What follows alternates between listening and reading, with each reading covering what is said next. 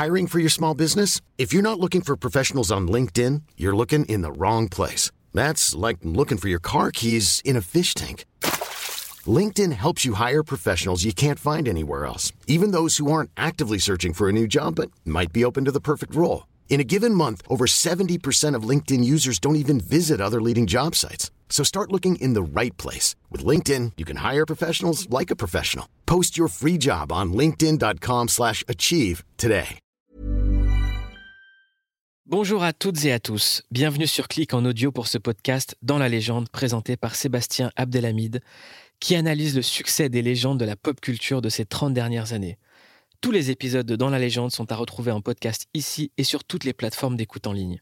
Quant à l'émission Click, vous la retrouverez le dimanche à 12h45 en clair sur Canal+, dans la télévision et quand vous voulez sur MyCanal.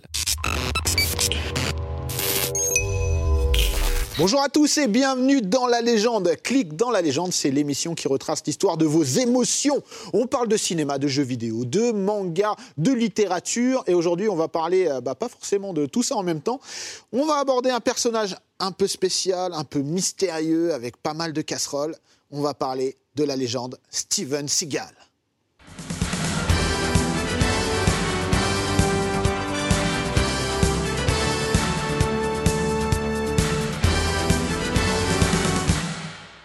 Et pour parler de cette légende qu'est Steven Seagal, à tort ou à raison, nous avons un plateau évidemment composé euh, de légendes en la personne de Yannick Dahan. Bienvenue, tu es journaliste, mais on te connaît pour tellement de choses et je suis super content de t'avoir avec nous Oui, parce que c'est la première fois que tu viens euh, nous voir. Tout à fait. Donc euh, bienvenue. Et à tes côtés, nous avons un habitué de la maison, une légende également, Stéphane, bienvenue, qui est euh, journaliste, podcasteur, euh, vidéaste, euh, voilà, t'es plein de choses. Voilà. Auteur, évidemment, j'allais oublier, euh, euh, scénariste, euh, voilà. Tu, tu veux que je rajoute quelque chose? Non, ça va.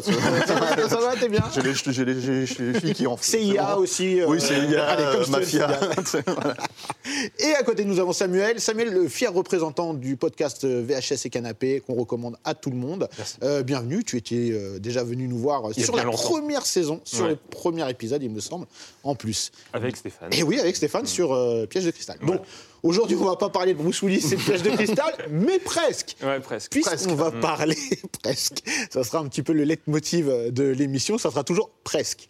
Euh, on va parler de Steven Seagal et c'est la première fois qu'on va faire une émission, et je le dis euh, d'entrée de jeu, où euh, on va pas forcément euh, que dire du bien et s'extasier devant l'homme, mais après, bah, en fait, devant sa carrière, hein, il faut être sincère, mais il suscite de nombreuses interrogations et une certaine fascination, et ça, on ne peut pas lui enlever. Steven Seagal suscite énormément de mystères, puis euh, de, surprises, j'ai envie de dire, qu'on va découvrir au fil de l'émission. Je vous propose de commencer par la jeunesse de Steven, tout simplement Steven Seagal, jeunesse et genèse.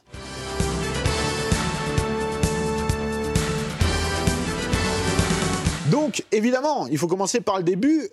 On sait que Steven Seagal se prend euh, très tôt euh, de passion euh, pour l'aïkido, hein, vers 7 ans, et on va dire que c'est un petit peu le point de départ de tout ce qui va suivre. Est-ce que vous pouvez m'en dire un petit peu plus sur cette jeunesse euh, Bon, on ne sait pas grand-chose au final. Quand il est, quand il est môme, on n'en sait pas grand-chose. On sait que oui, il se prend très tôt euh, de passion pour l'aïkido. Alors, il y a des rumeurs comme quoi il aurait euh, été enseigné par le, le- le fondateur de l'aïkido, mais les dates collent pas. Parce que Ah, vu, la, commence. ouais, vu la, la date à laquelle justement euh, ce dernier est décédé et l'âge de Steven, il y a des trucs qui collent pas. Donc déjà là, ça commence un peu mal. Euh, et puis après, euh, on sait qu'il a été dans des écoles quand même avec des, des bons professeurs déjà de- d'entrée de jeu. hein, des, des- des- Aux États-Unis d'abord. oui, aux États-Unis, hein, oui. oui. Euh, et on lui fait vite comprendre que bah, le, le Japon serait peut-être pour lui, il faudrait qu'il y aille pour justement développer ses talents, quels qu'ils soient. Et, euh, et donc c'est bah, c'est là très tôt, hein, euh, je pense qu'il, il- à mon avis, je crois qu'il avait moins de 20 ans hein, quand il est déjà parti. euh, Je crois qu'il part à 19 ans, ouais, c'est ça, euh, au Japon. Mais il y est allé. Alors après, euh, même sur le départ au Japon, il y a, il y a aussi des rumeurs. Il y, a- il y en a qui disent qu'il est parti effectivement euh, à cet âge-là, un peu plus tard, parce qu'il avait fait de l'aïkido, était fasciné par ça. Il y en a d'autres qui disent aussi qu'il est allé d'abord avec son père, parce que son père devait travailler là-bas, et puis avait décidé d'y rester un certain temps, et que. Il faut aussi savoir qu'apparemment, et ça c'est assez véridique puisque c'est sa mère qui l'a dit, euh, que c'était un gamin chétif, Mm. asthmatique, hein, ce qui euh, fait souvent penser d'ailleurs à, même des légendes du kung-fu chinois, qui, dont on part toujours d'un enfant un petit peu malade qui va devenir une brute en kung-fu plus tard. Bah, lui, c'est il s'est peut-être créé cette légende-là, je sais pas aussi, mais en tout cas sa mère Ça a dit qu'il était, certaines euh, choses. ça expliquerait certaines choses. et euh, sa mère a dit voilà qu'il était, euh, qu'il était asthmatique et tout, et qu'il avait un peu compensé ça par, euh, par sa volonté de faire des arts martiaux et tout ça. Mais même sur euh, le départ pour le Japon, on n'est pas sûr du tout. Il y a, il y a quand même une toute une partie de sa jeunesse, même après ce que tu dis quand il va à 17 ans commencer à aller pre- apprendre l'aïkido, hormis le fait qu'il a eu une femme euh, de gosse, on sait rien sur euh, quasiment sur les 10 ans qu'il a passé là-bas. Oui, parce que alors il arrive au Japon et même en fait. C'est ça qu'il faut dire, c'est qu'il y a un flou sur l'ensemble de sa jeunesse, que ce soit vraiment euh, Fred jeunesse et la jeunesse euh, en tant qu'homme. Donc il arrive au Japon, tu l'as dit, il se marie euh, avec une femme et il semblerait que le père de sa femme lui lègue un dojo. Bah, lui, lègue ou alors lui laisse le gérer. On ne sait pas trop non plus là s'il lui a vraiment légué, euh, vraiment en disant bah voilà, euh, t'es tellement beau Steven, t'es tellement fort, comme tout le, mo- tout le reste de, de sa carrière, euh, que euh, je te lègue le dojo. Ou alors juste est-ce qu'il lui a laissé l'utiliser et le gérer en son nom? En tout cas, c'est devenu, permis- c'est devenu lui- ouais. après. Voilà, Mais, lui a euh, permis d'être euh, le premier occidental à gérer un dojo au Japon. On ne sait pas. On ne sait pas juste s'il tenait les comptes ou alors si a, vraiment. il y a- il y a euh, des gens qui disent aussi que beaucoup de choses qu'il a vendues sur sa jeunesse par la suite, et euh, c'était des choses qu'il achetait. C'est comme cette bataille avec euh, soi-disant des Yakuza euh, qu'il y a eu au Japon. Euh, Derrière, là, euh, il n'y a pas si longtemps que ça, il a été fait lama. Alors quand des gens ont commencé à s'intéresser, euh, qui euh, l'avait euh, euh, l'avait- l'avait fait lama, tout ça, certaines personnes commencent à dire qu'il a payé certaines personnes ou qu'il a financé une école pour pouvoir obtenir ce Ça, titre. c'est des jalousies. Oui, c'est des jalousies. Bon, voilà, toujours est-il qu'on ça- sait pas. ça- ça, on, on reviendra un petit peu plus tard sur euh, sa- sa- sa- Non, mais c'est- son côté mystique. On se pose toutes ces questions parce que Steven Seagal lui-même en fait les, les a avancées. C'est-à-dire que Mhm. quand tu regardes le début de Nico, je- je- j'essaye de pas trop avancer non plus Oui. dans, la, dans la carrière, mais Merci. quand tu regardes le début de Nico, c'est ce qu'il fait en fait. C'est-à-dire que en fait il se présente comme ça. C'est-à-dire j'ai été ci, j'ai été ça. Ouais. Mon nom est Nico, mais en fait tu vois, tu vois très bien qu'il parle de Steven Seagal quoi. Donc du coup en fait d'un seul coup tu dis mais c'est vrai tout ça? Est-ce que c'est voilà il dit oui oui c'est vrai tu vois. Mais C'était une autre époque, Voilà. c'était pas vérifiable comme maintenant. Mais voilà. Et, et surtout, le Japon, en plus, le Japon, c'était pas non plus comme maintenant. Il faut bien se mettre dans l'idée que euh, le Japon, à l'époque où il était, c'était le Japon, personne n'en avait rien à faire, quoi. C'était euh, c'était les États-Unis, et puis le Mhm. Japon, c'était pas du tout Et puis c'était encore plus fermé Oui, qu'aujourd'hui. voilà, alors c'est que ça. il y a- Donc, toujours on, ne retrouve rien, il n'y a aucune information, on ne sait pas. Alors, son, son, son plus euh, proche élève euh, de, de- de- de son, de son dojo, qu'il avait ramené aux Qui est Bruce. Lee, hein, il faut le dire. Non, non, c'était, c'était, je ne me souviens plus de son nom, mais c'était, c'était son premier élève. Donc en fait, voilà, il y a une sorte de hiérarchie un peu dans, dans l'aïkido. C'est, il en a fait son premier élève sur qui il faisait euh, les démonstrations de toutes ses techniques. Pour comme ça, lui, il a pu apprendre encore plus vite. Il l'a ramené aux États-Unis. Il a tourné dans, dans des films justement avec celui avec Mifune. Il faisait un de ses acolytes dedans. Enfin, il, bon, lui, il a expliqué. euh, il n'y a pas de raison de ne pas le croire, puisqu'il s'est un peu séparé de Steven à la fin des années 90. Ils ont eu des opinions divergentes euh, et ils se sont, se sont séparés. Voilà, un peu comme tout le monde. hein. De toute façon, tout le monde a divergé de, de Steven. Mais euh, et ouais, il expliquait quand même que euh, il y avait un vrai talent, euh, Steven. Alors là, je de suis ce d'accord côté-là, avec il y a un toi. vrai talent, mais que son dojo, et c'est vrai que c'était un quartier très mal famé, euh, qu'à chaque fois qu'il y allait, euh, il avait la tête basse parce qu'il y avait des yakuza dans le coin, que c'était un quartier assez mal famé. Donc il est possible que peut-être Steven a dû euh, peut-être à un moment avoir maille à partir avec des yakuza, mais ça, Voilà. Il n'y a, rien d'original dans le fait qu'il ait construit une légende. C'est pas le premier acteur, ce sera pas le dernier à s'être construit un mythe, quoi. hein. Voilà, Donc, ce il y a- une chose. oui, euh, il y a une chose qu'on peut pas lui enlever, c'est que euh, véritablement, il est doué en aïkido. Ouais.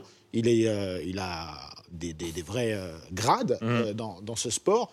Et ça, c'est quelque chose qu'on peut pas lui enlever. Il, est, il a été reconnu euh, à l'époque euh, dans, dans ce domaine. C'est d'ailleurs un petit peu ce qui va l'amener. euh, dans- mais il a quand même un style très particulier. il a un style très C'est-à-dire que particulier. c'est Tu pas veux dire le truc, c'est qu'en fait, il n'y a pas de, de- comment dire, euh, même les spécialistes de l'aïkido disent ah ouais, c'est son style à lui, c'est pas vraiment ça l'aïkido, euh, c'est c'est, bah, ah, de ce que, de ce que j'avais vu, il y a un style particulier dans l'aïkido. Euh, basé qui- sur la défense déjà. Il voilà, faut- qui, qui est, euh, qui est très centré sur le- les multiples attaquants en fait. mm, oui, Et, et que lui s'est spécialisé complètement là-dedans. Et c'est ce qui a fait un peu son, sa, sa patte et ce qui a impressionné aussi plus tard euh, à la Warner quand il a fait des démos. Ils étaient très impressionnés devant les trucs qu'il faisait avec toute sa compagnie à lui. Alors, on parle de la Warner, on va parler de cinéma dans un instant, mais est-ce que ça n'a pas impressionné également la CIA ça, c'est la- l'autre légende. Voilà, parce que des- quand il est au Japon, Ouais.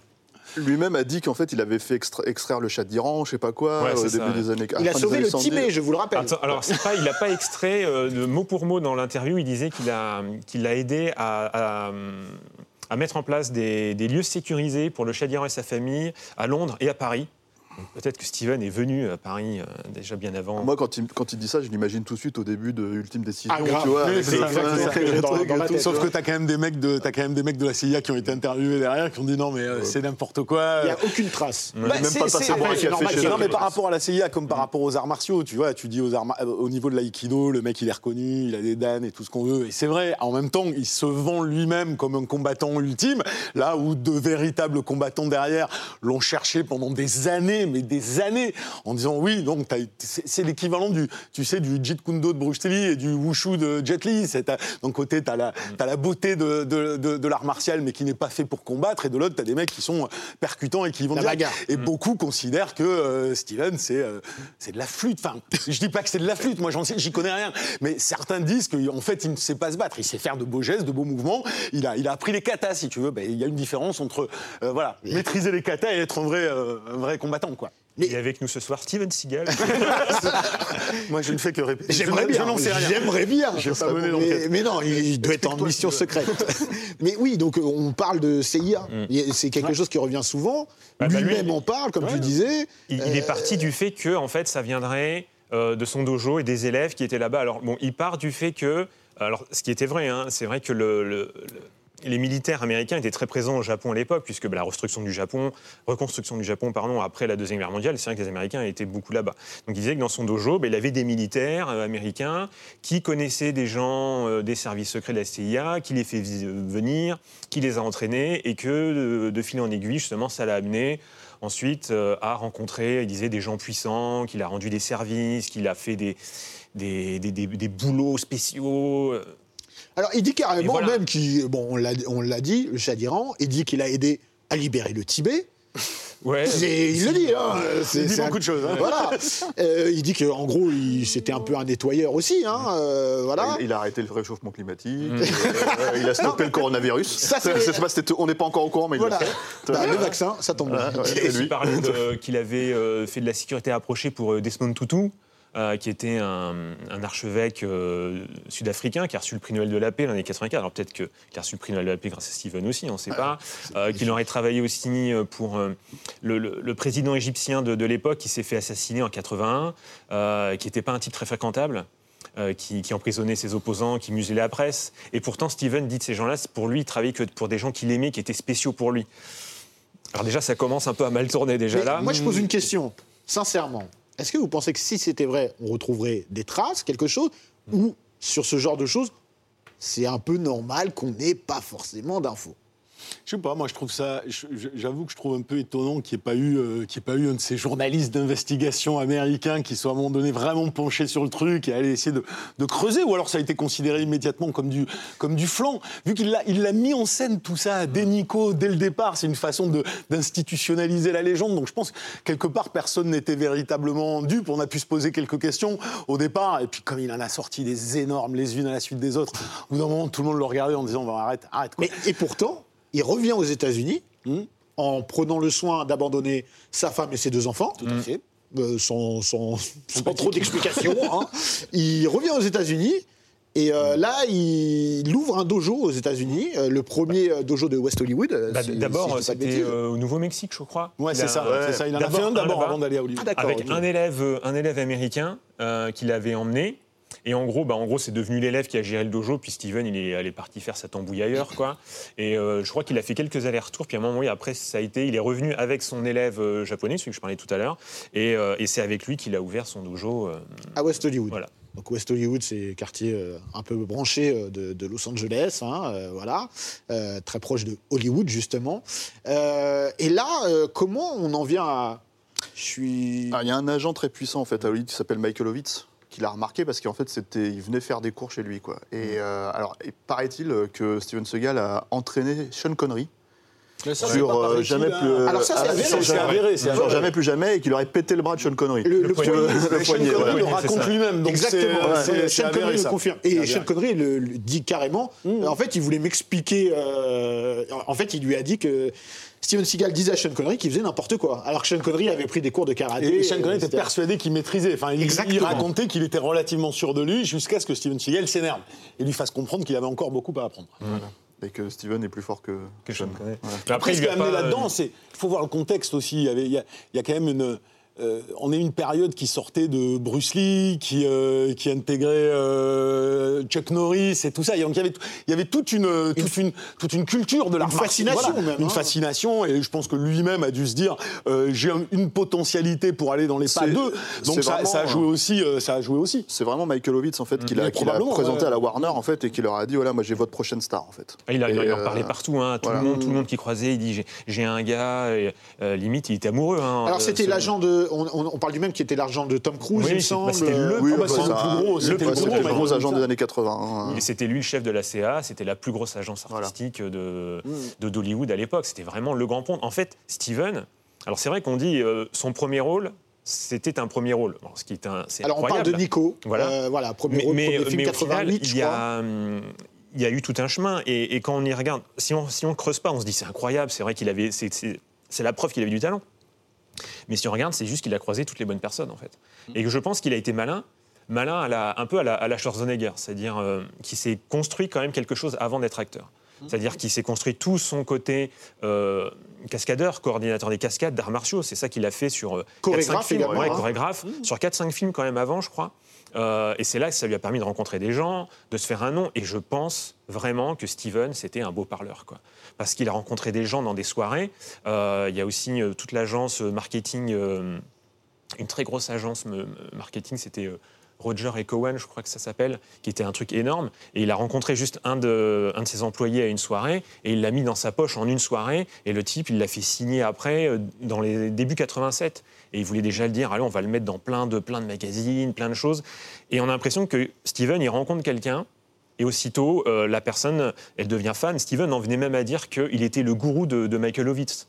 Alors, on sait pas de, voilà, on n'a pas le, le son de cloche de l'autre côté, mais euh, au point de dire que c'était devenu son gourou, on a vraiment l'impression que Steven, voilà, c'est- c'est- il y a un côté un peu sectaire, un petit peu dans l'admiration que les gens ont pour. Steven, euh, voilà, à l'époque. C'est et je pense que c'est ça qui l'a amené Nico. Il y a une fascination en fait, parce qu'il faut recontextualiser. On est donc euh, mi-80, fin 80, où euh, évidemment euh, les actionneurs ont la part belle. On est dans une période dorée du, du cinéma d'action américain. On a Schwarzenegger, on a Stallone, on a Van Damme qui commence aussi, Chuck Norris, et Chuck Chuck Norris, Norris évidemment. hein. Et, et là, on a Steven Seagal qui apparaît, premier film, Nico. On l'a dit. Lui-même dit que c'est. Alors, il joue le rôle d'un flic euh, qui euh, va s'insurger contre bah, la CIA, hein, si je dis pas de bêtises. hein. un thème Et, euh, récurrent de, de- de sa carrière. en fait. voilà, et euh, ce qui est assez drôle, c'est que euh, dans la bande-annonce, il me semble, il est présenté, il dit oui, c'est un flic. Et comme, euh, comme un flic, il a aucune règle. C'est un peu bizarre comme présentation quand même. Mais c'est ce qui va. C'était le titre du film en anglais, hein, c'était au-dessus des lois. Above hein, the law, ouais. Et, voilà. euh, un et thème donc, récurrent aussi de Steven. Ouais, c'est que exactement. Il y a, il y a- dans tous ces films, il n'y Personne a pas d'autorité. Voilà. Voilà. L'autorité, Steven, euh, C'est lui. voilà, c'est. il y a Dieu, il y a Dieu, un peu au début, il y a Dieu. Parce qu'il y, a- il y, a cette- il y a quand même cette image très. euh, Enfin, c'est pas étonnant qu'il joue un italo-américain, euh, il est marié, il a des gosses, il- le classique qui sera de je vais faire la croix de Jésus, puis je vais dans la chambre de ma femme et je la fuck juste avant d'aller tuer un mec. Et euh, il fait ça dans quasiment tout. dans- femme. oui, ben voilà, Des il fait fois, ça. même pas sa femme. Mais des fois, c'est même pas sa femme. Donc, il- oui, il s'est- il, il- il s'est construit quand même euh, avec une forme de, de, de- de moralité dont s'embarrassaient pas pour autant, enfin, à ce point-là, les autres, les, les autres héros d'action à l'époque. Donc, il, a- il a, il a cherché presque à être plus américain qu'américain à ce moment-là. Son, vrai, son vrai truc, par contre, en fait, je pense que la vraie chose qu'il a apporté par rapport aux autres euh, stars de l'action, c'était justement cette, ce semblant de véracité. Ça, c'est moi, c'est c'est c'est mon clair. vécu. C'est c'est Un ancrage dans la réalité. Voilà, Bah, c'est ça. Et L'aïkido aussi, l'aïkido, c'était Voilà. nouveau, on savait pas, on connaissait c'est pas, pas- et c'est- puis ouais, Et puis c'est pas étonnant euh, de- de- de- d'un Andrew Davis sur, euh, sur, euh, sur Nico, qui avait fait un sale temps pour un flic, qui était déjà Ah, une c'est pour façon. ça qu'ils l'ont pris, d'ailleurs. Voilà, et qui était déjà une façon de, entre guillemets, euh, crédibiliser dans le sens plus réaliste, euh, si tu veux, euh, Chuck Norris. ouais, jusqu'à ce qu'il te ramène un robot à Jusqu'à la fin. ramène un robot à la fin. Mais ça, mais D'accord, mais il y avait quand même cette ambiance poisseuse qu'on qu'on voyait pas habituellement forcément dans des, dans des gros actionneurs, quoi. Et donc là, il amène quelque chose qui, en plus, qui était straight to the point, quoi, qui était vraiment, euh, euh, c'est, c'est pas tellement l'action en elle-même que euh, le comportement.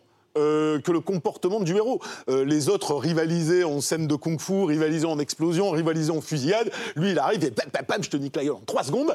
Et, euh, et, c'est- et- et en été, il y, avait une espèce de violence assumée, extrêmement, je ne vais pas dire réaliste parce que c'est pas le terme, mais brutale, sèche. Pour l'époque, on peut dire que c'était réaliste pour l'époque. C'était plutôt, c'est plutôt comment dire, c'est plutôt expéditif et brutal. Donc il y avait, il y avait, on avait déjà vécu ce cinéma de la justice sauvage, mais lui, il, il intégrait cette logique de la justice sauvage dans un actionneur euh, qui avait vocation à être plus populaire. Est-ce que euh, Nico, voilà. justement, et Seagal, c'est pas justement la relève de- des Bronson et Clint Eastwood euh, dans... Bah, normalement, il y, a un, c'est ça en il fait. y a un peu de ça. Clint Eastwood, alors c'est c'est Steven qui le disait à l'époque euh, en interview avant Nico, il disait qu'en fait la Warner avait beaucoup de avait, euh, avait acheté beaucoup de matériel pour euh, pour Clint Eastwood, sûrement des scénarios, voilà, euh, plein d'idées pour Clint Eastwood, mais euh, bah, Eastwood vieillissait déjà un peu à l'époque et puis il voulait faire ses propres projets, donc euh, Steven disait que bah, la Warner en fait voulait le placer sur euh, ce qu'ils avaient prévu pour Eastwood, quoi.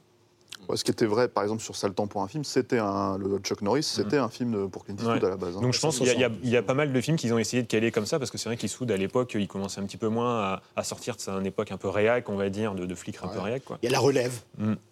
Ouais, c'est cool la relève. La relève, j'aime Mais euh, non, c'est vrai que le truc avec Steven, c'est que voilà, il y a cette violence-là, il y a ce côté effectivement expéditif. Euh, le, Invincible. film, le, film, le film est plutôt bien, moi je trouve en Ah. fait, euh, ça va, c'est plutôt. En termes de fabri- ouais, ouais. fabrication, c'était plutôt Mais, bien foutu. euh, disons C'est le- une bonne série B, quoi. Voilà ce que j'ai envie de dire. À l'époque, c'est quelque chose qui était vraiment dans, dans, dans, les, dans les normes et quelque chose de cool, en fait, à regarder. C'était un petit budget, mais un honnête et euh, qui était vraiment parfaitement dans les clous de l'époque de la série B, euh, euh, violente, avec un personnage impassible, invincible. Qui tire le premier. Voilà, et puis qui s'en fout de tout. Et, ouais, on était, on était vraiment dans les, vraiment dans les, les carcans de l'époque et c'était Et puis, propre. ça introduit quelque chose. Alors, on l'a dit, il va revendiquer. oui, c'est vrai. Alors, ça introduit Sharon Stone euh, dans le sens où il n'y aura plus jamais après quasiment de guest star avec, euh, avec lui parce qu'il faudra était pas qu'il connu soit- à l'époque. Pas Oui, connu. oui, non, mais Non, par la bah, il y a Pam Grier starlet, aussi. euh, après, euh, Il y a. Pam Grier, ouais, il y a Pam Voilà, Grier dans le film, effectivement. Mais là, c'est, mais ça, c'est des racines un peu street du film, en fait. C'est-à-dire, Nico, c'est un film des années 80, mais qui se voudrait un peu 70s. En fait, il a le pied Exactement. entre les deux. Et ça fonctionne plutôt bien. C'est une bonne façon de réactualiser un genre urbain, en fait, de polar urbain. Et moderne à l'époque, parce que euh, on- on- dans le sens où euh, on voulait pas faire un film des années 70 justement, on voulait une vraie transition en gardant quand même de la saveur des années 70. Avec la musique de David Michael Frank, ça, ça, c'est tout un poème aussi, quoi. C'est la bonne musique des années 80, bien, bien tapée, Mais pour moi. Nico, je, l'assume totalement. Moi, c'est Ah un oui. film que j'aime beaucoup. hein. C'est Ah un oui, bon film euh, d'action. euh, voilà, euh, un très bon film de Steven Seagal. On va le voir juste après. Il n'y en a pas non plus énormément, mais il y en a. Et je vous propose qu'on passe tout de suite à la suite avec Steven Seagal, le nouvel action man d'Hollywood.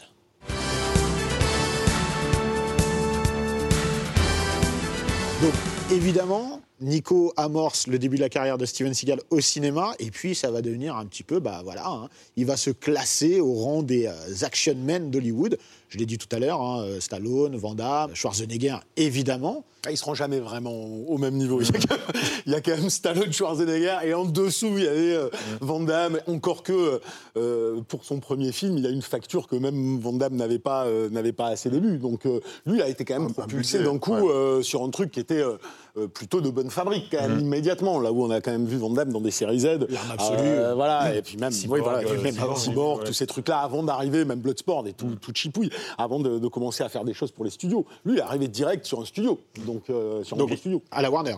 Puis Jean-Claude, surtout, lui, Jean-Claude, il a fait beaucoup de, de figurations. On voyait qu'il en donnait, il voulait absolument. Il a fait plein de petits trucs, alors que Steven, ça a été tapis rouge d'emblée. Ça a été euh, tapis rouge, ouais. Et puis, tout de suite après Nico, contrat, trois films. hein, directement, la Warner lui fait signer un contrat. Donc, euh, que, ont, ils ont sauf quand que été tous ces films sont pas à la Warner. Il y en a eu un chez Fox qui était désigné pour mourir. Possibles. ouais. Voilà. Parce qu'il y en Euh, a qui sont arrivés la même année. Je sais que le, bah, les, les deux suivants, c'était, ils sont sortis la même année. en Échec et 90. mort est désigné pour mourir, non Ouais. Ah Ouais, me et, semble, hein. et, euh, désigné pour mourir chez Fox. Par contre, alors, euh, il faut savoir un truc, c'est que ça marche beaucoup aux États-Unis. Chez nous, ça n'a pas marché du tout, Steven, hein, au début. C'est-à-dire Nico, que hein, ça euh, Nico, ça n'a pas marché. Échec et mort, ça n'a pas marché.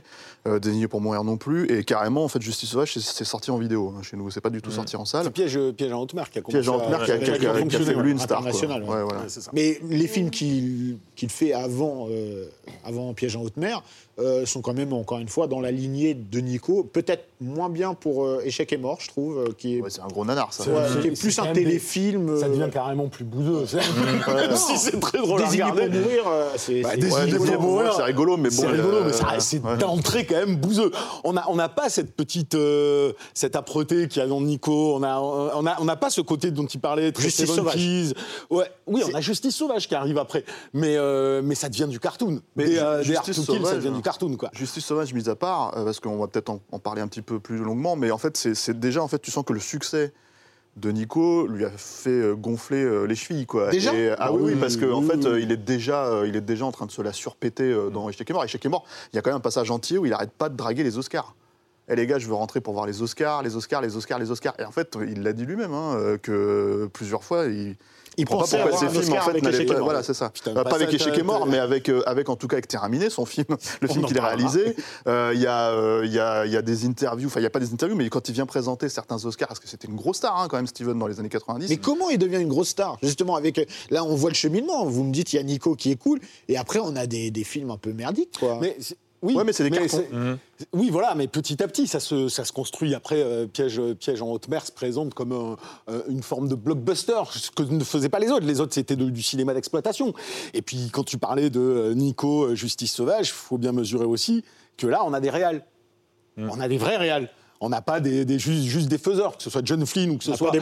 Andrew Davis, c'est quand même des mecs euh, plus intéressants que Bruce Malmuth ou euh, je- c'est même plus celui qui a fait Désigné pour mourir. Euh, tu vois Dwight Little. Dwight Little, voilà. Ah, Dwight Little, voilà. Dwight Little, quoi, me réalisateur d'Anaconda 2. Euh, Ah, et de Rapid Fire, Sau- Rapid Fire, Sauver c'était sympa. Il y en a un qui a fait Ouais, il a Sauver fait un 2. ouais, le premier, ouais. C'est toujours euh, les deux. Ouais. non, non, mais c'est Sauver Willy, de ce qui, ouais, ouais. Mais en fait, le, le- le truc, non, c'est que c'est que il était, il était déjà en mode euh, ego trip euh, total, quoi, euh, dans Échec et mort, dans, euh, dans Désigné pour mourir. Les, euh, les, euh, les femmes sont pas moisons devant lui. Regarde la scène de l'hôpital dans, dans Hard to Kill. C'est dès le deuxième film, il y a quand même une nana qui est en train de se pâmer sur la taille de son sexe. C'est le premier truc. Donc, le mec, il est dans le, coma. commence direct, Voilà, quoi. Il est dans le coma, elle regarde sous le, sous le, sous le, sous le elle fait vivement que tu te réveilles. Et c'est- celle qui va devenir sa femme d'ailleurs, c'est Kelly LeBrock qui joue le rôle. Quoi. Donc en fait, il y a, y y quand même une, une façon de, de- de tout ramener à lui, Mm. en fait, euh, qui, euh, qui est assez. euh, Enfin, qui va créer, c'est sa personnalité, elle est là, quoi. En fait, Euh, on va dire qu'il était sobre dans, dans, dans Nico, quoi. Et Et, Mais déjà, les interviews, on sentait déjà hein, que.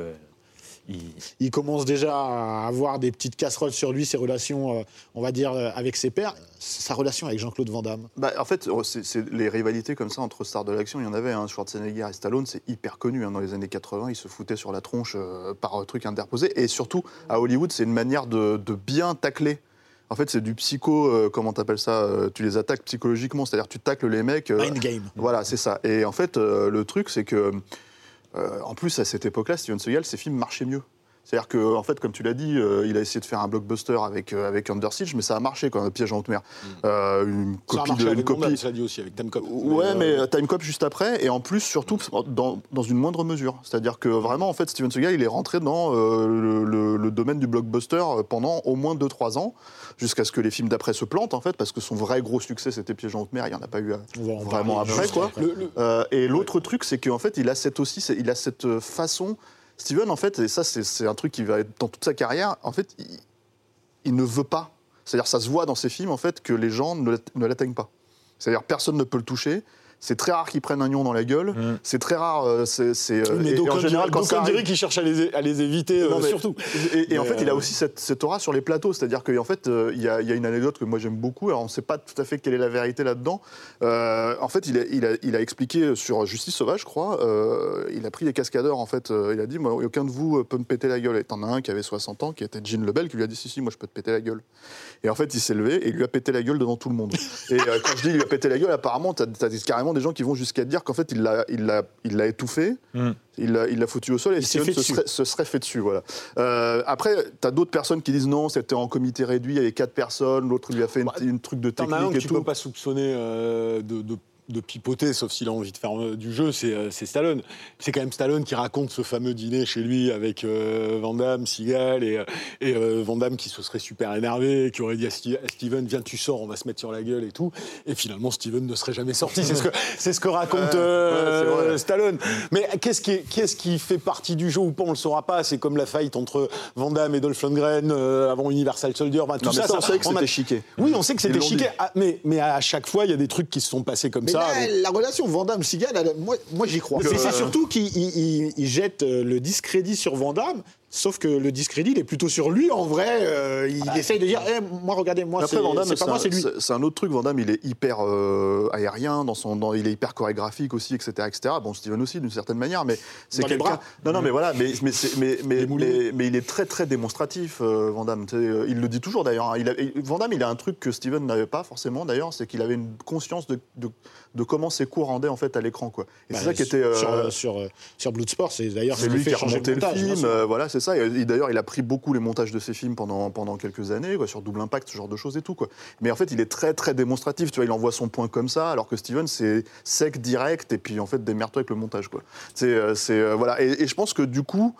Bah oui, c'est que en fait c'est une manière de se mettre en avant à chaque fois. euh, mais est-ce que, l'un ou l'autre savent se battre vraiment Et quand je dis se battre, c'est-à-dire qu'en fait tu, tu vas dans la rue et il y a un gros master qui t'attrape et qui te pète Alors la ça, tête. on avait une passion dans les pas 80-90, c'est qu'on on voulait voir les gens se battre dans la rue.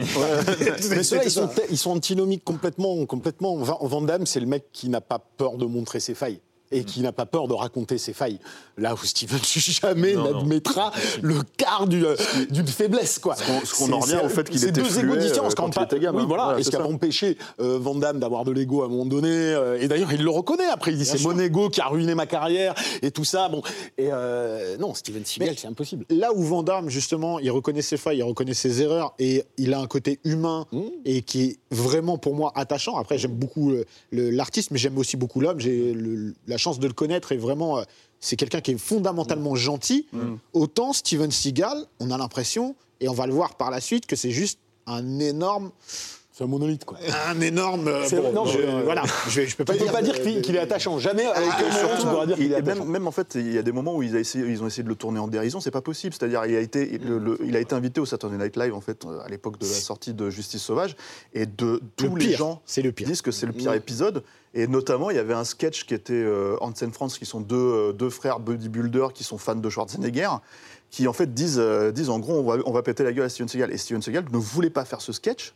Tout simplement parce qu'il y avait quelqu'un qui disait on va péter la gueule de Steven Seagal dans ce sketch. Et pour lui, c'est inconcevable. C'est inconcevable de se faire péter la Mais gueule. alors, il prend, le- il prend la, la- la grosse tête assez rapidement avec Nico. Il enchaîne euh, justement des films euh, plus ou moins réussis, on va dire euh, moins réussis, et un plutôt cool, Justice Sauvage. Et là arrive, on l'a dit, hein, vous l'avez dit, le blockbuster Piège en haute mer avec Tommy Lee Jones en antagoniste, euh, qui est, on va dire, Un sous-daillard. euh, voilà, un sous Hard, mais attention, encore une fois, moi c'est un film que j'aime énormément Très rigolo, très sympathique. très sympa, avec les codes de l'époque. Euh, Steven Seagal qui est un cuisinier, il faut le souligner. Il sera, il sera tout, hein, cuisinier, médecin, euh, archéologue. Il a été archéologue dans un de ses DTV. euh, il a tout fait, Steven. hein. Mais à chaque fois, il est ancien.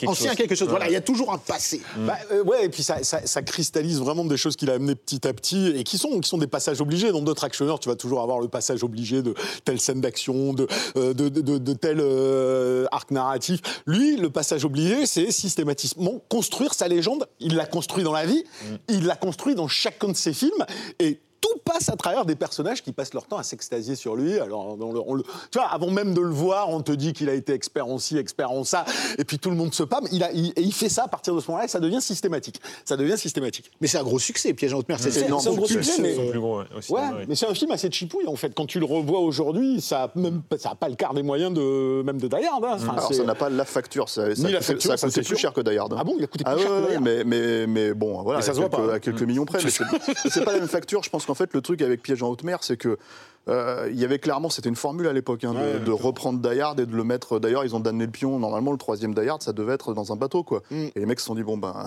c'est fait, c'est niqué. Donc euh, voilà. Et, euh, et, et du coup, bah, ce succès-là, c'est vraiment ce qui lui a mis sur la map. Et c'est pour ça qu'il s'est retrouvé à réaliser un film derrière, hein, carrément. hein. Donc Mais il avait- aussi, il avait ses, vé- ses velléités de contrôler tout. Ouais. Euh, Mais peut-être que c'est le film qui a aussi le plus marché, étonnamment, parce qu'on on parlait justement de, de- de- de dérision, d'autodérision, d'absence d'autodérision.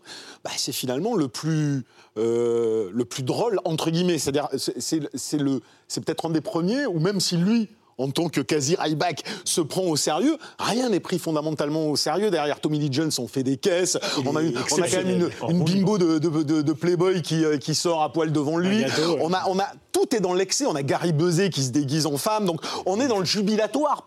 Die Hard est un film que, que tu, même s'il a des, aspects amusants, à certains moments, est un film très, euh, très premier degré dans, dans, l'histoire qu'il raconte. Là, tout de suite, tu as une espèce d'improbabilité euh, d'entrée qui, qui, a, qui, a, tout de suite fait plonger l'image de Steven dans quelque chose de plus jubilatoire. Et peut-être c'est ça qui a fait que le, film, tout d'un coup, plus gros succès euh, pour le bonhomme. Quoi. Ça a beau avoir été un carton, je pense que c'est aussi le truc qui a, qui a, qui a fermé sa carrière quelque part, en mm. fait. C'est-à-dire qu'en gros, ce que j'entends par là, c'est qu'en en fait, on prend Steven, on le sort de la rue, et on le met en fait sur, euh, sur une, dans une formule en fait. Alors qu'il était sa propre formule Steven en fait. Il était il faisait son propre truc quoi. Il était tellement sa propre formule que voilà on parlait de la rivalité avec Van Damme. Mais Van Damme pour le coup a cherché à le copier. Dans Hard Target mmh. dans Chasse à l'homme il se fait une petite coupe de douille pareil.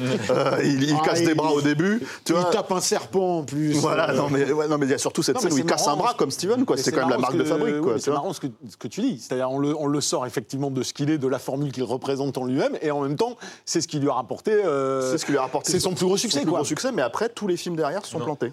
C'est-à-dire qu'en fait, d'un seul coup, euh, mm. euh, que ce soit terminé, que ce soit la suite, hein, Piège à grande vitesse, qui est mais, une facture de série Z totale. Mais moi, je trouve ça encore plus drôle. Hein, moi, ah, vitesse, c'est hilarant. Je, hein, préfère le deuxième. Pierre Steven, il faut les ah, regarder. Non, les gars. Non, mais le deuxième, le deuxième, tu te marres ouvertement. Il faut avouer que tu as un affect, on en parlera après pour les DTV. Ah, moi, je les ai tous vus. Je fais partie des rares personnes. J'ai énormément de respect pour toi, pour ça. Vraiment. Mais oui, donc, alors, est-ce qu'on peut dire que finalement, c'est le début de sa carrière vraiment euh, auprès du grand public, mais c'est aussi, ça signe un petit peu aussi sa, c'est la fin, sa propre fin déjà? C'est déjà la fin. Bah, c'est ce que dit, mm. dit Stéphane, je trouve, c'est absurde. C'est-à-dire, c'est à la fois son succès et à la fois c'est exactement ce qu'il n'est pas. Euh, même l'humour, je disais, le côté pantalonnade un peu de, de Under Siege, c'est tellement pas lui. lui, il est straight. Hein, hein, non, lui, il est straight, mais je veux dire, c'est tellement pas l'univers qui lui correspond euh, que, que ça pouvait pas durer. Où il allait devenir, le, si tu veux, l'ombre de lui-même assez rapide. C'est ce qui, et c'est ce qui s'est passé. C'est ce qui s'est passé rapidement. Donc, euh, et après, on a un enchaînement de films on va devoir en parler. Hein. Là, on... Ah non, mais attends, terminé, je t'arrête tout de suite. Classique. Classique, terminé, c'est un chef Alors, attends, terminé, terminé déjà, c'est de la triche. Hmm. Il l'a réalisé. Donc, qu'est-ce que ça veut dire Il l'a écrit aussi, non? Ouais, oh, Non, non, non, il l'a pas écrit, mais bon, enfin, je pense qu'il l'a réécrit parce que vu certaines scènes. Euh, J'ai entendu des trucs comme quoi il l'avait écrit dans une caravane. Terminé, c'est euh. imagine Dieu qui descend sur terre et qui dit je vais adapter la Bible au cinéma. tu vois, bah là, c'est pareil. Tu vois, c'est la même chose. C'est-à-dire que d'un seul coup, c'est le Steven Seagal ultime. Hmm. Il y a de l'écologie, il y a, euh, euh, c'est-à-dire, en fait, il y a toutes les contradictions de Steven dans Terrain miné. C'est juste incroyable. Il y a le plus beau plan de l'histoire du cinéma. Il y a Steven qui est en train de faire péter une, station pétrolière derrière ah, avec un mur de feu. Mmh. C'est incroyable. c'est le monolithe de 2001. Tu vois, mais, euh, il fait tout exploser. Alors c'est bien dans celui-ci où on définit Steven Seagal comme un mec qui serait capable de boire de l'essence pour pisser sur ton feu de camp. Billy Bob Thornton, qui n'était pas connu encore à l'époque et qui fait partie mmh. des seconds couteaux là, qui il est bien et qui est bien dedans. Il y a Michael Caine. Michael Caine. Non, ce qui, est, ce, qui est, ce qui est génial, c'est que c'est exactement ce que dit Seth. C'est-à-dire qu'il y a à la fois toutes ces contradictions, tous ces fantasme, tout son ego surdimensionné qui transparaît dans le truc. C'est-à-dire, d'un côté, je vais essayer d'aider les gentils esquimaux, et à côté de ça, je te démastique des mecs en sortant les pires insultes de la Terre, genre, ah, t'as une grosse paire de couilles, ouais, j'ai une grosse paire de couilles. Et, ça dure un quart d'heure, hein, la, scène des paires de couilles dans le, dans, dans, dans, le bar. Mais ce qui est ouf, c'est que pour, pour, cette aberration faite scénario et euh, cette aberration fait personnage, euh, t'as un film d'une facture euh, que n'avaient pas aussi euh, d'autres euh, films d'action. C'est un film énorme, c'est un très gros budget. un hein. gros budget. Il y a une super lumière. C'est Basile Pouledouris, si je ne m'abuse, à la, musique. C'est un des plus gros compositeurs de, de l'époque. Tu vois, t'as ce côté entre Piège en haute mer et son côté pantalonnade et celui-là qui prend extrêmement au sérieux, alors qu'à l'intérieur, c'est une pantalonnade de, de folie. T'as as deux choses absurdes. Pour moi, pour moi l'absurdité, c'est ce qui caractérise Steven. Bien sûr. Et là, tu as, quand même deux choses fondamentalement absurdes. Et, se dire que l'un a pu être un carton cosmique et l'autre un bide, alors qu'il y avait mis euh, toute son âme, si on peut, si on peut dire ça, c'est surréaliste. Moi, j'ai du mal encore à comprendre. Quand bien même la fascination, on pourrait facilement euh, la mettre sur cette, cette vision un peu ancien monde de, de, de, de, de l'homme, tu vois, de l'alpha, euh, tellement caricatural, tellement excessif qu'il en devient, qu'il devient fascinant. j'ai quand même du mal à comprendre. J'ai quand même du mal à comprendre ces deux, Et ces deux tranquillement, doucement, mais tu vois, il y arrive en fait à, à son poids, euh, à son oui. poids de Ah forme, oui, on va dire, parce que là, il commence, commence à- il oui, commence, parce qu'il y a une doucement. transformation physique qui s'amorce, on va dire. Transformation hein. physique, alors c'est pas De Niro, hein. Non, non, non, non, mais non, voilà, en fait, encore. il l'est resté, quoi. Si Ah tu veux, comme euh, Raging Bull, quoi. mais j'y reste, quoi. Et euh, j'y suis, j'y reste. Dans, Terrain miné, ce qui est extraordinaire, c'est le monologue de fin. Ah, le ça- monologue ça- de fin. Est-ce que tu savais, Seb, devait, que. il devait durer un quart d'heure, normalement. un quart d'heure, il avait prévu. Ouais, Warner long, a fait, non, non, on va couper, Mais tu vois. ouais, et- Est-ce que tu savais qu'il y avait des, des voitures électriques? Est-ce que tu savais, en fait, qu'on pollue l'atmosphère? Voilà, Oui, c'est un il- vrai. en- Alors, il parlons dénonce, tout de ça suite, dénonce. voilà. En fait, Steven Seagal devient un homme avec des principes. Avec les- il les avait avant, il les C'est un bien avait grand avant, il les appuie, il les appuie euh, ouvertement. C'est la, spiritualité un peu euh, Mais hypocrite, euh, l'écologie, tout ça. hypocrite parce que regarde, le truc c'est que en fait le mec il, il- il fait un voyage spirituel, il revient et il dit à la, à la mère euh, de, de- à la, à la- pardon à la fille de l'esquimau, il a dit j'ai adoré ton père, j'ai adoré le monde des esprits, mais maintenant on est dans le vrai monde là donc il faut leur péter, la, leur gueule. péter la gueule. Ça c'est le premier truc. Le deuxième truc C'est il est pour l'écologie, mais il fait un trou noir là dans l'Alaska, Ouais. tu vois, en faisant péter une, une plateforme pétrolière et en se laissant le pétrole se déverser dans mais le. c'est- mais- C'est hallucinant. Mais ça, ce côté hallucinant, il n'est pas si. Enfin, il n'est pas si hallucinant que ça, dans le sens, et, ça, ça annonce ce qu'il fera un petit peu par la suite euh, en, en tapant les pros de Silver, et, euh, c'est-à-dire je, vais, je reviens dans l'urbain, mais je me mets euh, des rappeurs et la communauté black, euh, comme l'a fait d'ailleurs Jet Li en faisant Roméo doit mourir, qui est une sorte de revival de la, plaque- de la black exploitation de, de Dolomite, où on mélange euh, l'art martial, la communauté black et, et- et- et- et tout ça. Mais parce qu'on est d'accord, Samuel, Steven Seagal, moi je rejoins tout ce qui est dit, il va être un homme de contradiction dans ses propres films, ouais. euh, dans son jeu déjà, mais dans ce qu'il va revendiquer. Il va devenir bouddhiste déjà, euh, il va mettre du bouddhisme dans, dans il, a ses films. il a payé son ticket d'entrée dans le bouddhisme. Voilà. Bah, diront, ouais. ouais. Voilà, on ne il, va donc défendre l'écologie, parce qu'un homme comme lui doit défendre l'écologie, Mm. mais en même temps, tu l'as dit, il fait un trou énorme dans l'Alaska, ouais. avec, une, avec une plateforme pétrolière. Et puis, euh, il y a ce qu'il veut montrer à l'écran et il y a ce qui est dans la réalité, en fait. Ouais, dans la réalité, le problème, c'est que donc Steven, il n'est pas très tendre avec les gens autour de lui, que ça soit sa famille, donc, donc ses, ex-femmes. Et cette fameuse euh, anecdote, comme quoi euh, Steven fait tout un laïus sur le fait que le bouddhisme c'est formidable, ça permet d'être zen, on voit la vie du bon côté. Et donc en off, hein, évidemment. Et puis que quand un assistant vient lui dire que son, son ex-femme, Kelly LeBrock, ne pourra pas lui amener les enfants ce week-end, il s'énerve, il la traite de, de pute, il va lui dire, euh, enfin il va dire, euh, dites-lui que si elle m'amène pas les enfants, je viens lui briser sa nuque. Euh, il s'énerve comme ça, alors que juste avant, il était en train de dire que le bouddhisme c'est formidable. Ça, c'est rapporté, il me semble, par euh, Rob Schneider. Voilà, ouais, qui, qui- qui était sur le film. Donc c'est voilà. Et puis même, même avec les gens avec qui il travaille, les cascadeurs, c'était connu à l'époque. Les cascadeurs, c'était le mot d'ordre. Steven, faut pas lui faire face, parce que le Steven, c'est euh, pour te tester, il va te mettre un coup de pied dans les roubignoles. Quoi. Voilà. Alors, Alors, euh, il a- il il l'a fait avec euh, John Leguizamo. Euh, il l'a- Apparemment. Alors, euh, il ne sait pas ça. Enfin, euh, c'est juste qu'il est arrivé, donc c'était sur Ultime Décision. Donc, le- un des rares films où Steven meurt. C'est un Le seul, message. c'est le seul, C'est un message envoyé seul. par la Ah, Warner. après, Je ça, euh, sais. c'est- je- justement, ça, c'est un autre truc, c'est qu'en fait, c'était à ce moment-là, il était déjà dans le creux de la vague. C'est-à-dire qu'en fait, euh, euh, aux États-Unis, quand tu fais un gros succès, si tu fais une suite en fait de ce succès-là, mais que tu te plantes, Ouais. le, le studio se dit OK. Donc en fait, même le hit en fait qui devait être sûr, en fait, se plante. Donc en fait, il y a un problème. Et c'était un rôle qui était prévu pour Tommy Lee Jones à la base. qui, euh, Excellent film, hein, Ultime Décision, euh, au demeurant. Me- meilleur que, meilleur que la plupart de- de- des films de Steven, en tout cas, c'est sûr. Mais Steven, il n'est pas du tout crédible dans le rôle. C'est pareil, si tu veux. C'est-à-dire, alors effectivement, il se fait déblayer. Ça, c'est un choc hein, quand- pour, pour les, les fans. Ah, moi, j'étais très déçu. Le film, non. Oh, mais qu'est-ce que pourquoi Mais oui, Moi j'étais persuadé qu'il était accroché à l'avion. Mais moi, euh, c'est- tu vois. c'est un truc comme ça. Qu'il allait revenir. Non, mais c'est pas normal. C'est pas réaliste. avait- C'est pas réaliste. C'est Il y ça truc, il y a un truc, non mais il y a, vraiment, euh, enfin, j'ai envie de dire, t'as la symbolique du passage de flambeau qui est un petit peu lourdingue, mais elle se préfigurait déjà avant, et même si ça prend du temps, euh, le mec, il arrive quand même quasiment l'année où Die Hard arrive. C'est-à-dire que Die Hard a, depuis et longtemps, été considéré comme un point de bascule entre, si tu veux, la- le, le- le super-héros euh, mal alpha, ultra musclé euh, des Rambo, années 80, ouais. à la Stallone, à la Schwarzenegger, et tout d'un coup, on a un personnage fragile, humain, qui a des problèmes de couple, Qui saigne. et euh, voilà, qui saigne et tout ça. Et, et- et on sait que c'est la tendance que, que, que- que va prendre ce héros qui est à la mesure de la tendance euh, du monde. Et, euh, et lui, ce mec-là, arrive et lâche pas l'affaire, en fait. Lui, Steven, il saigne pas, Et, voilà, il- et même s'il veut continuer dans son truc, bah, autour de lui, euh, le monde change et on commence à lui dire, ben non, ça va pas être possible d'aller. Mais il va continuer. Quitte à continuer en DTV, quitte à aller euh, chercher la frange des résistants au monde qui arrive, et, euh, et il va la trouver, parce que quand même, pour tenir 15 ans en DTV. euh, Alors parlons bien des, TV, public, hein. des DTV, c'est le moment d'annoncer la mue du saumon.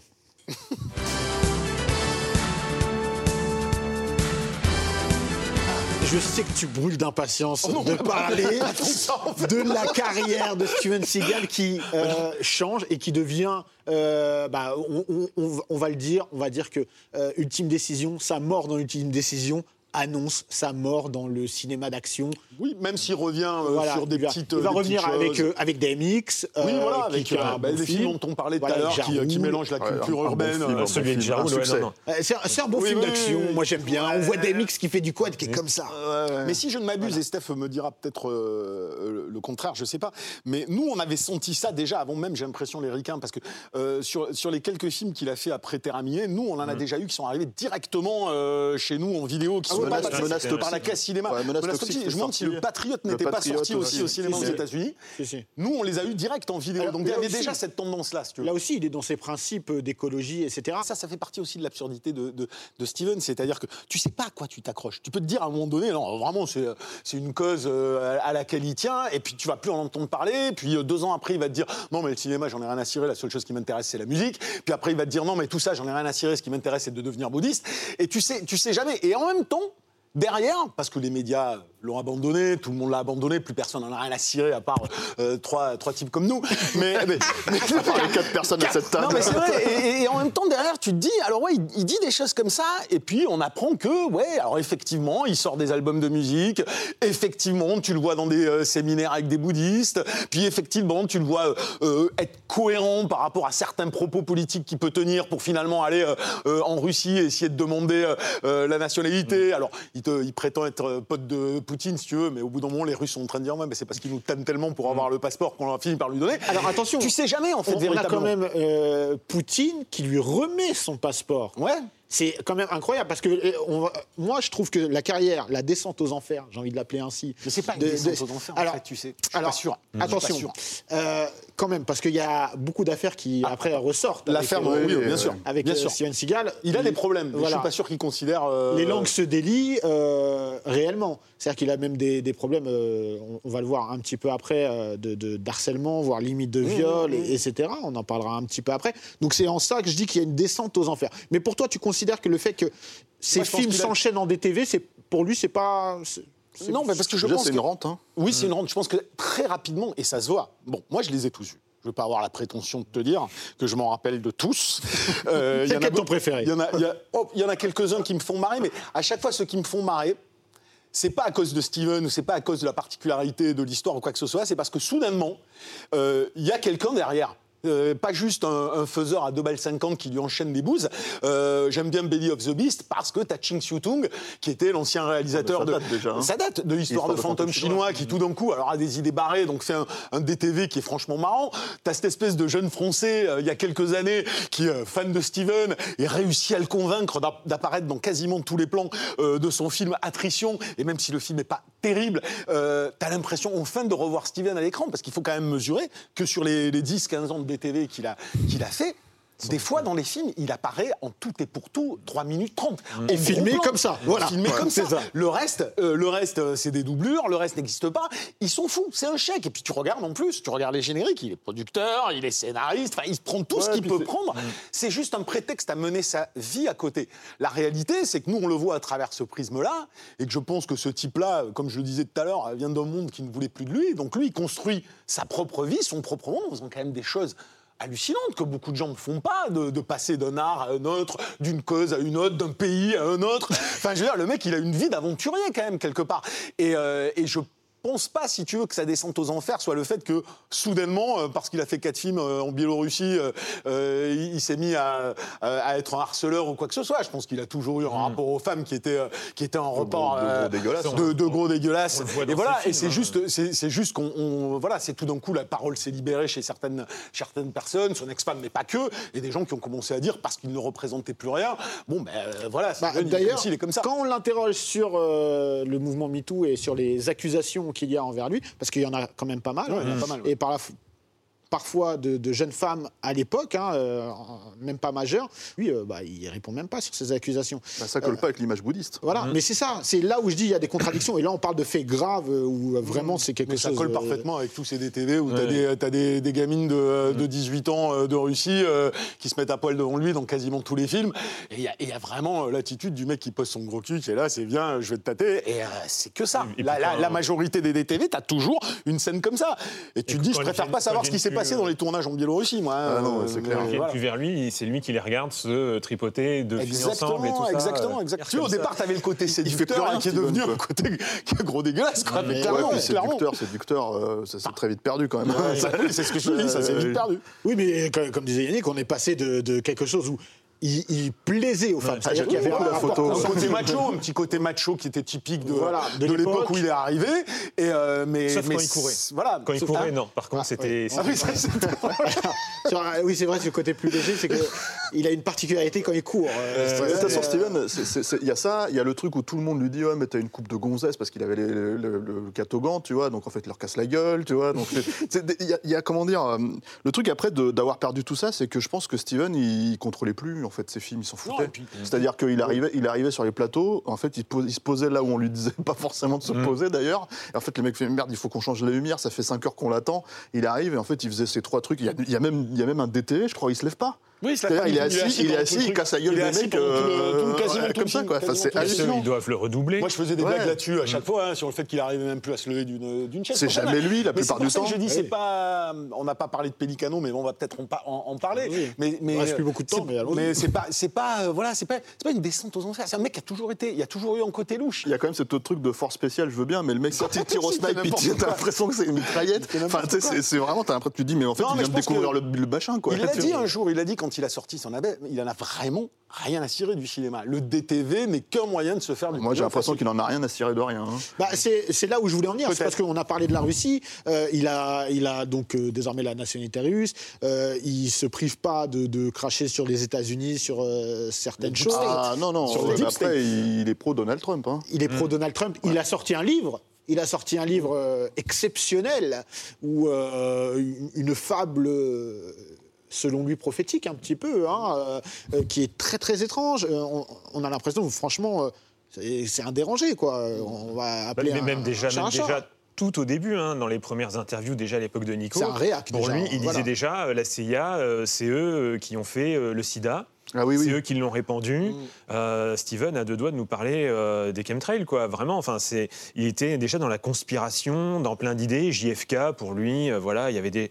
Déjà à l'époque, euh, les intervieweurs, ils. Mais dans ses films, hein, Oui. c'est-à-dire il y, a- il y a des petits dialogues dans Justice sauvage où il dit oui, euh, moi je veux pas bouffer ce truc. En fait, il a un chiot à un moment donné, donc il va chercher de la bouffe. Il fait non, mais je veux pas prendre des trucs du New Jersey parce qu'en fait ils ont déversé, euh, ils ont déversé des trucs de, de centrales nucléaires dedans, euh, donc en fait ça va il a- pollué. Mm. Il, le, dit- il le dit tout le temps. tu vois, Il a, il une dénonce. part, il a une part, euh, il a une part, comme tu dis, euh, de, de- de délire complotiste, mais une part de quelque chose qui est, qui est très ricain, qui existe à, à travers plein de choses. Je veux dire, sa charge systématique sur la CIA. Je veux dire, tu vas pas. euh, bon, après, on- alors dans ce cas-là, on va, on, on va chier sur euh, James Ellroy, sur, sur plein de gens. Enfin, on sait qu'il y a des magouilles de la CIA. Bon, il, a- il en a fait sa marotte, quoi. Donc après, effectivement, il peut y avoir des délires, tout ce que tu veux, mais je, je- je- je pense aussi qu'il a cette vision de très ancien monde qu'il essaye de perdurer et qu'aujourd'hui, de toute façon, tu- clair, non voilà, aujourd'hui, de toute façon, le complotisme, il a bon dos sur énormément de choses. Euh, donc, donc, et lui est la cible facile. C'est, je veux dire, c'est l'ambulance sur laquelle on, on- on- on peut Après, tirer. il- Moi, tant il qu'il en entretient restait, ça. mais bien évidemment. Moi, tant que t'en restes à dire euh, la CIA fait des magouilles, bah oui, l'histoire l'a prouvé. Donc, je veux dire, au bout d'un moment, d'accord. Après, quand tu Sauf pars sur d'autres trucs, voilà, dans son livre, il est. mais euh, on est d'accord. Après, sa, sa vision du deep state, je suis pas sûr Ah que voilà que ça soit la même que euh, que- qu'un véritable historien qui aura bossé sur le Mm. sujet. Donc après, il part sur sur des délires qui sont ces délires idéologiques. C'est pas. il est de toute façon, il a, il est sorti d'un système. Si tu veux, ce, ce- ce type-là, il ne, il ne correspond plus et à l'Amérique euh, telle qu'elle est aujourd'hui et à l'Occident tel qu'il est aujourd'hui. Donc c'est pas finalement innocent qu'il aille se retrouver euh, euh, du côté de ceux qui qui sont qui sont contre ça. Mais mais il a ce truc qu'on n'a plus euh, dans la création et dans la fiction aujourd'hui. C'est marrant parce que je regardais hier. Ça le- sera la conclusion. Je regardais hier le, le dernier euh, Bob l'éponge, par exemple, où, tu as des caméos de Snoop Doggy Dogg, de, euh, de Keanu Reeves, de mecs qui ont tous plus de 55 balais. Et quand on va chercher du caméo, quand on a envie de, de- de chercher quelque chose sur lequel euh, on, on veut contester, on va toujours finalement chercher des mecs, des mecs d'avant. Parce qu'aujourd'hui, des fortes personnalités, des mecs hors des clous, des mecs impensables, des mecs absurdes, qui ont une nécessité à exister, on n'en a plus. On a tout est sage, tout est arrondi, tout est chiant. Alors, on peut dire que Steven Seagal est casse-couille euh, à plein niveau, qu'il est réac et tout ça, et je suis d'accord, et qu'il est fou, oui. Mais putain, la folie, c'est ce qui manque. Et cette folie-là, moi, elle me fait marrer. Et donc, quand je regarde un film de Steven Seagal, je me marre parce que je me dis, putain, il y a encore des mecs complètement tarés qui sont hors de la fa- de- de- de- de- des logiques actuelles. Et ça, ça m'éclate. Ouais, parce qu'aujourd'hui, est- tout ce que je vois est tellement formaté qu'en deux minutes de film, je, Ouais, m'ennuie profondément. c'est celui qui tu vois ce que je veux dire C'est tout. Et donc, c'est la seule chose, moi, que, que- que je suis dupe de rien. Je veux pas te dire que Steven, il fait des bons films, mais justement, il fait des ovnis. On n'a plus d'ovnis, on n'a plus de mecs barrés aujourd'hui. Et, euh, et rien que pour ça, moi, j'ai envie de le défendre. Et s'il continuera à faire des films, je continuerai à en parler. Eh bien, merci. Merci euh, pour cette superbe conclusion. Bon, euh, voilà, hein, encore une fois, on l'a vu, hein, Steven Seagal, c'est, c'est euh, j'ai envie de dire, tout un personnage, mais dans le sens premier du terme. Et, euh, et Hors voilà. sol, le mec. On- ouais, c'est ça. Donc, bah, écoutez, je vous remercie en tout cas pour cette superbe émission. J'en ai appris beaucoup sur Steven Seagal. J'espère que vous aussi, parce que bon, si vous regardez cette émission, c'est que bah, vous êtes un peu fasciné par euh, des trucs chelous. hein. On va pas se mentir. Je vous dis à très bientôt pour un nouvel épisode de Dans la légende. Merci d'avoir écouté ce podcast. N'hésitez pas à vous abonner pour ne rater aucun épisode. Dites-le à vos amis et vous ferez encore plus d'amis. Vous pouvez retrouver tous les épisodes de Dans la légende en podcast ici et sur toutes les plateformes d'écoute en ligne ou à la télé sur la chaîne Click TV.